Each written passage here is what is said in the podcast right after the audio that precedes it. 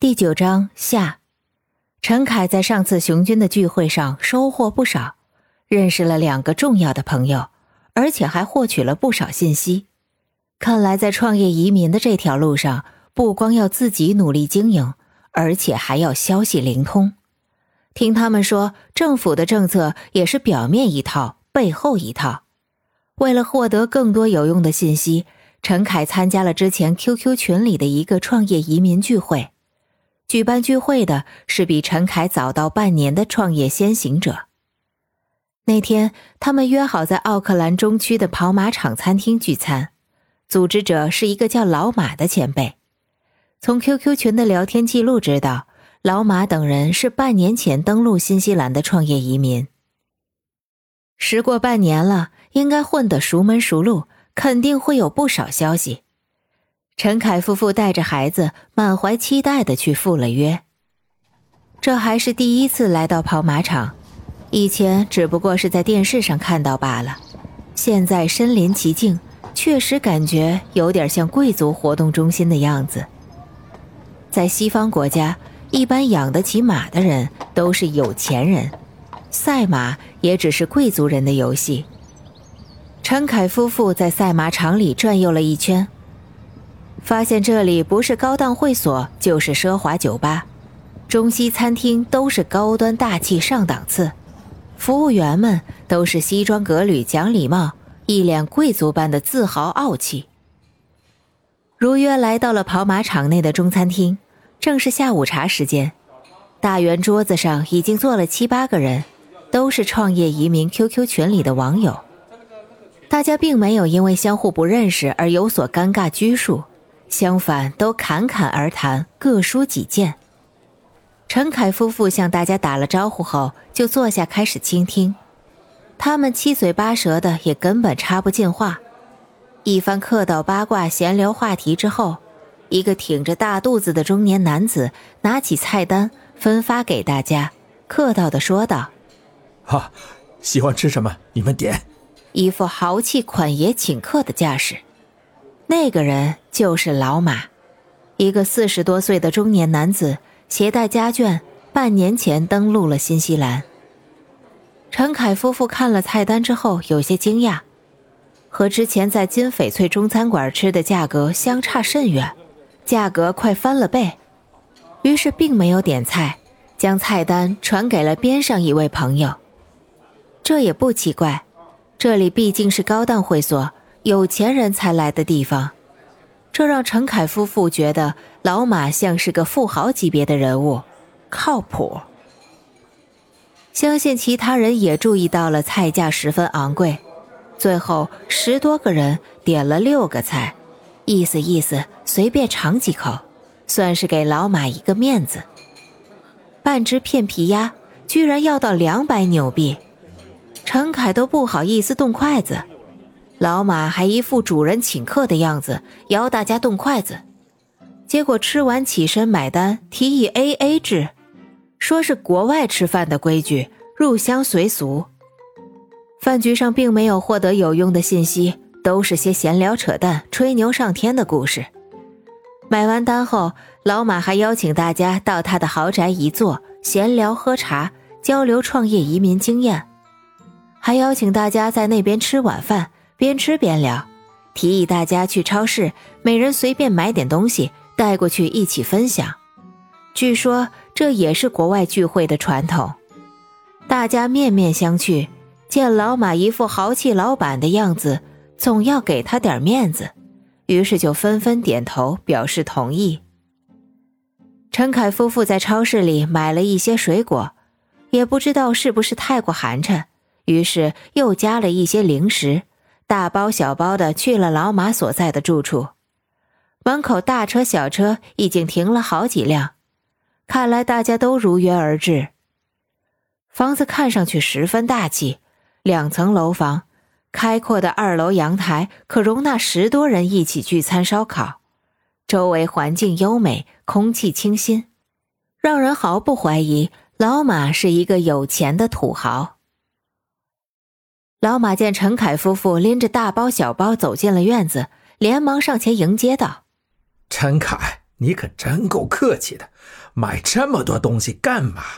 随便买一点，意思意思就行了，大家一起分享的。来来来，里面请。也许是因为陈凯夫妇买了较多的食物，所以老马特别关注陈凯，觉得他是个出手豪气的爽快人，或者是个脑子有病的大傻瓜。陈凯将食物在桌子上一放，邀大家共同享用。确实注意到自己买了太多的东西，有些喧宾夺主。也许是因为一顿饭的时间增进了彼此的了解，大家互相熟悉后，每个人都在交头接耳地谈论着自己移民创业的经历和不易。一位四十多岁的男子身边带着个二十出头的姑娘，引起了陈凯夫妇的注意。听他与别人闲聊后得知，中年男子姓蒋，来自中国青岛。创业移民的项目是咖啡店，老婆在国内带孩子，自己先到新西兰来创业，等拿了绿卡以后再接老婆和儿子过来住。据他所说，经营咖啡店相当辛苦，每天早晨四点就要起来准备，利润也不高，还要雇佣四五个人。小小的咖啡店要坚持住两年才能拿到绿卡。而身边这位二十出头的美女，就是他雇佣的大学生。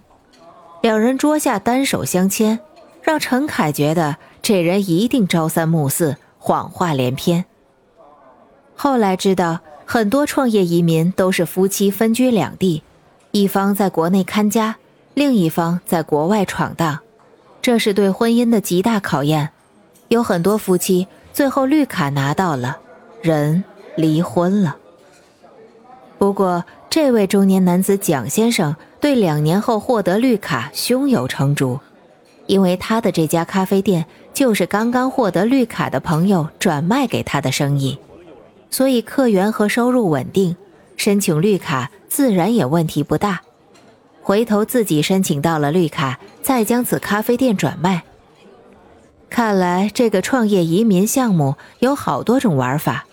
信息的交流真的非常重要，只管闷头经营，不闻窗外大事，看来是不行的。老马拿出一袋黄色物品，怂恿大家尝试一下。陈凯十分好奇，听他解释一说，原来这东西叫大麻。老马见全场没有一个人响应，于是自己抽了起来。看来现场大多数人的品行端正，此时此刻。陈凯觉得这位老马有点像是流氓大亨般的架势，难不成是在国内混得风生水起、黑白两道都有门路的那种大哥？陈凯最讨厌与这类人打交道，但是从小母亲教育他，好人坏人都要打交道，要不然你永远不会知道好人有多好，坏人有多坏。好人的恩惠要铭记在心，来日报答；坏人的套路要引以为戒，以防受骗。几口大麻下去，老马整个人明显话多了起来，就像是被注射了兴奋剂一样滔滔不绝。据说这就是大麻的效果，让人嗨起来。全场人都安静了下来，听老马一人吹牛扯皮，大话连篇。据他所说。半年前就到达了新西兰，一直在旅游闲逛，不费一兵一卒就拿到了两年商务签证，套路也十分简单，在市中心租一个小办公室，就提交了续签申请，拿到签证后再退了办公室，号称自己做的是大生意。移民局看在巨大的贸易额上，立刻给他批了签证，签证也好，绿卡也好。资本主义国家看的都是钱，老马做的是外贸生意，进出口海鲜为主，号称自己每年只要包一艘船做一次生意，营业额就超过了两百万纽币，远远超过了他提交绿卡申请的要求，所以两年后拿绿卡的事情十拿九稳，平时闲来无事只能旅游聚餐。老马说完，众人都投去了崇拜的目光，还有几人马屁连篇。然后老马就成了在场人的领导似的，对所有人都高出一大截，优越感十足。其他人和陈凯一样，都是初来乍到，不敢得罪老前辈，应声言笑。之后，老马还向大家推荐了大生意，自己手里有房源，还有游艇。见全场人没有应答，更加觉得自己高高在上。随后就有人提出自己还有其他业务，就早早的离开了。没想到好多人都应声而去，只剩下陈凯和陈太太一家人。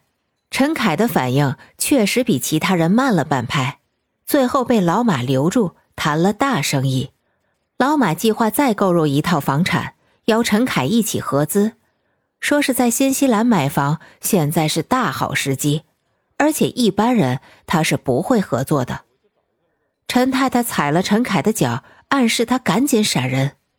陈凯终于反应了过来，婉转推辞，称自己手头本来就不宽裕，创业移民困难重重。随后一家人起身，礼貌告辞。后来老马又电话联系过陈凯几次。邀他参加一些投资，好在陈凯手头确实不宽裕，要不然真可能上当受骗。